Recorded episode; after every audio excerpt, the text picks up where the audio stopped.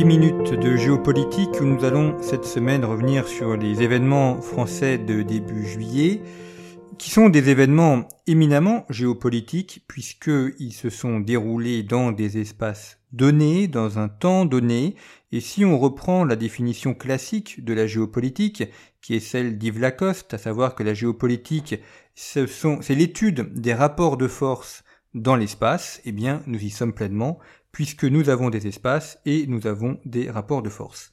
La géopolitique étudie aussi le sens des mots, et on voit bien que pour nommer les événements qui se sont déroulés, le choix des mots est éminemment sensible, important et toujours politique.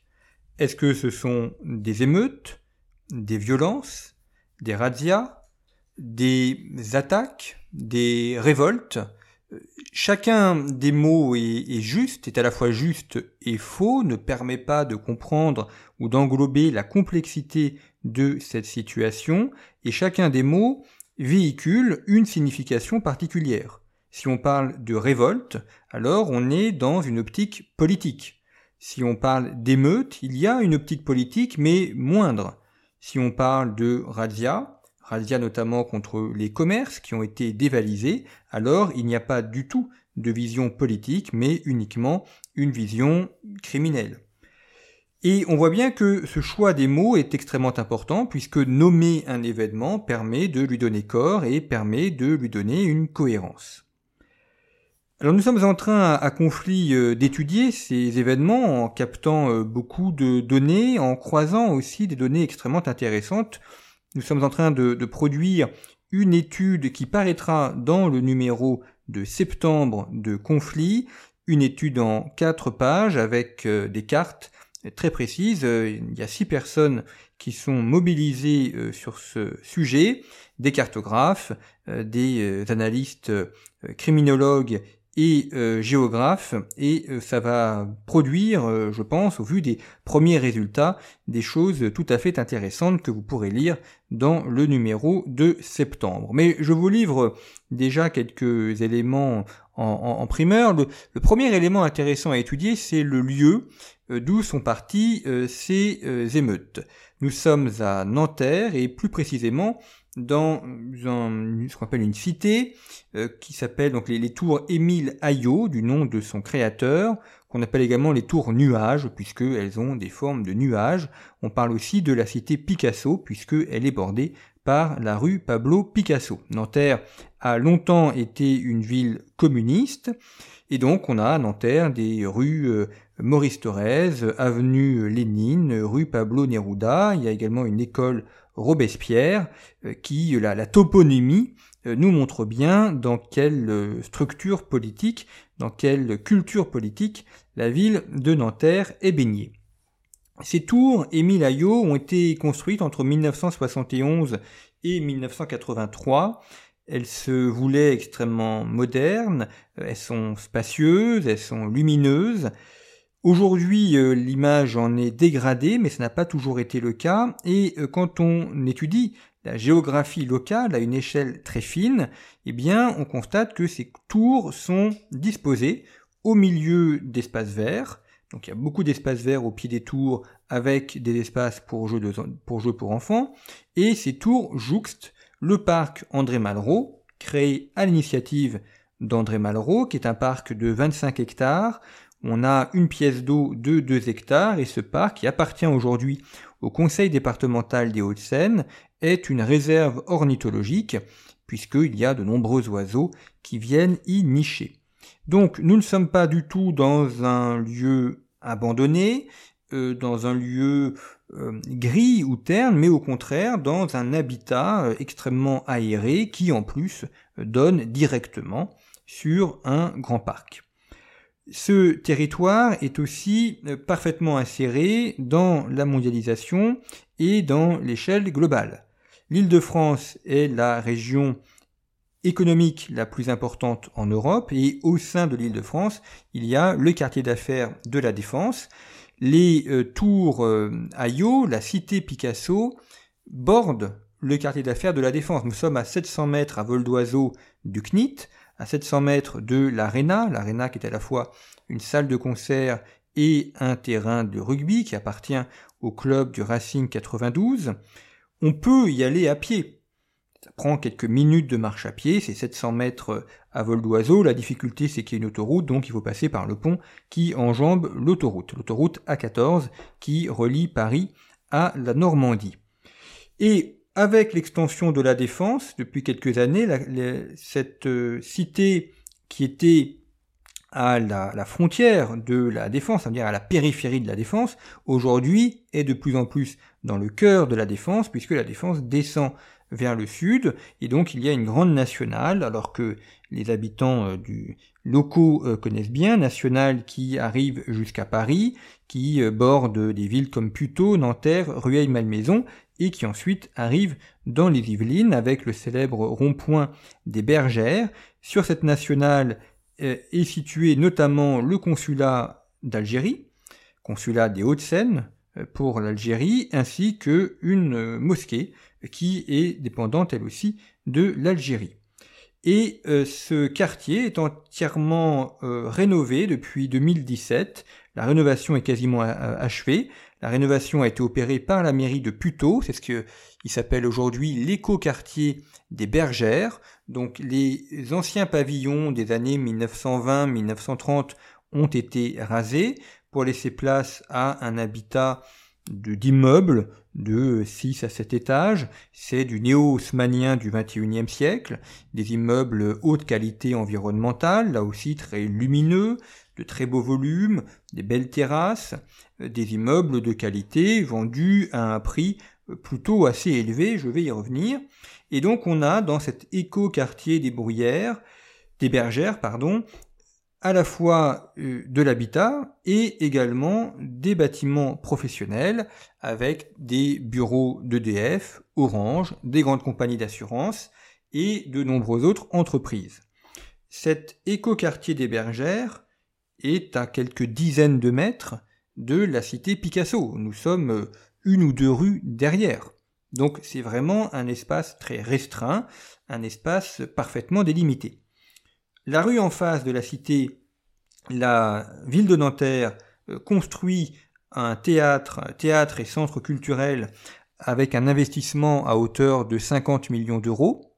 Et la cité elle-même, la ville de Nanterre et les bailleurs sociaux ont annoncé en février 2023 la rénovation des tours pour un budget de 230 millions d'euros, ce qui revient à peu près à 70 000 euros par habitation. La rénovation des tours a débuté, elle va s'accélérer en 2024 pour s'achever vers 2026-2027.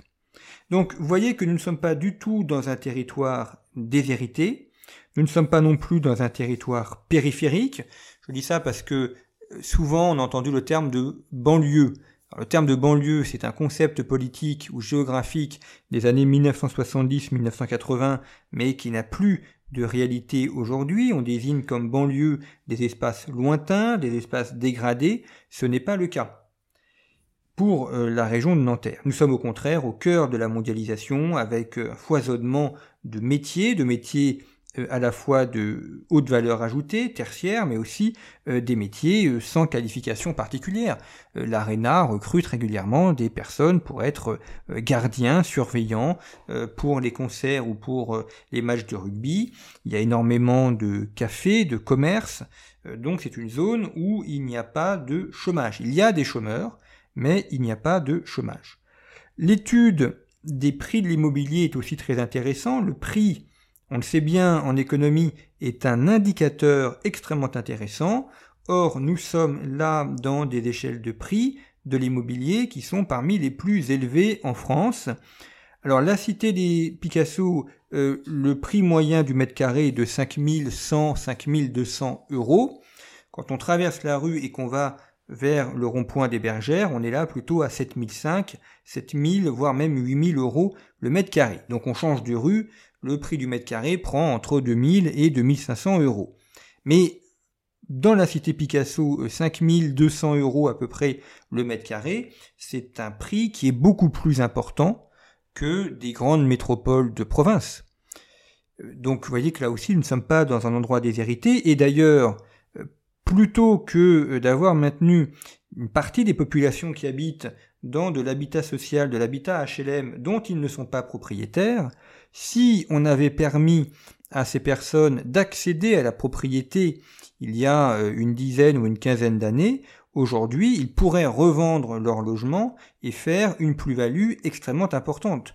Les prix de l'immobilier dans les Hauts-de-Seine ont augmenté de 22% au cours des cinq dernières années. Vous voyez que l'habitat social euh, a pas mal de défauts, mais euh, en plus euh, empêche ces personnes de disposer d'un capital et donc de disposer ensuite d'une autonomie financière et d'une liberté de mouvement, ce qui pose plusieurs problèmes. Autre élément intéressant, alors je vais un, peu, dépasser au-delà des, des 10 minutes comme le veut un peu l'exercice de, ce, de cette chronique hebdomadaire, mais euh, il y a beaucoup à dire et, euh, et c'est important aussi de pouvoir un peu préciser les choses et d'aller un, peu au fond des choses. J'évoquais tout à l'heure le terme de banlieue en disant que c'était un terme qui n'était plus opérant, que on emploie aujourd'hui par paresse intellectuelle ou par euh, par non mise à jour des données. On a une population issue de l'immigration assez importante à Nanterre et dans la cité Picasso, et il y a eu des euh, émeutes. Il y a euh, dans des arrondissements parisiens des populations issues de l'immigration, et souvent d'ailleurs d'une immigration d'Afrique, mais beaucoup plus récente qu'à Nanterre, et pourtant il n'y a pas eu d'émeutes. Je pense à la rue Saint-Denis, dans le 10e arrondissement, dans le 19e ou dans le 20e arrondissement. Et ça, c'est un phénomène sur lequel il faut s'interroger. Pourquoi des émeutes à un endroit et pas à un autre? Or, aujourd'hui, le 20e arrondissement ou le 19e arrondissement de Paris par rapport au quartier d'affaires de l'Île-de-France, à savoir la Défense, la Plaine Saint-Denis, Saclay, Saint-Quentin-en-Yvelines, sont en périphérie, euh, sont en banlieue en quelque sorte. Et c'est là où l'analyse géographique est absolument nécessaire pour réfléchir à plusieurs échelles. Si on réfléchit à une échelle unique et figée, effectivement, on va classer le 19e et le 20e arrondissement dans Paris, donc dans les centres-villes, et on va mettre Nanterre, on va mettre l'Essonne en périphérie et en banlieue. Mais ça, c'est une vision qui ne tient plus aujourd'hui avec le développement ancien déjà de la défense, avec le développement depuis une dizaine d'années du plateau de Saclay, des cités de l'Essonne qui ont pourtant connu des émeutes sont aujourd'hui dans le cœur, dans le centre et non plus à la périphérie, de même que la cité Picasso, alors que des territoires qui sont en périphérie de Saclay, alors Saclay pour euh, ceux qui ne connaissent pas, euh, j'aurais dû commencer par là, euh, Saclay aujourd'hui concentre les grands pôles de recherche, les grands pôles universitaires, il y a Polytechnique, il y a des universités, il y a l'école centrale de Paris, et c'est en train de devenir le grand campus d'ingénierie en France et en Europe.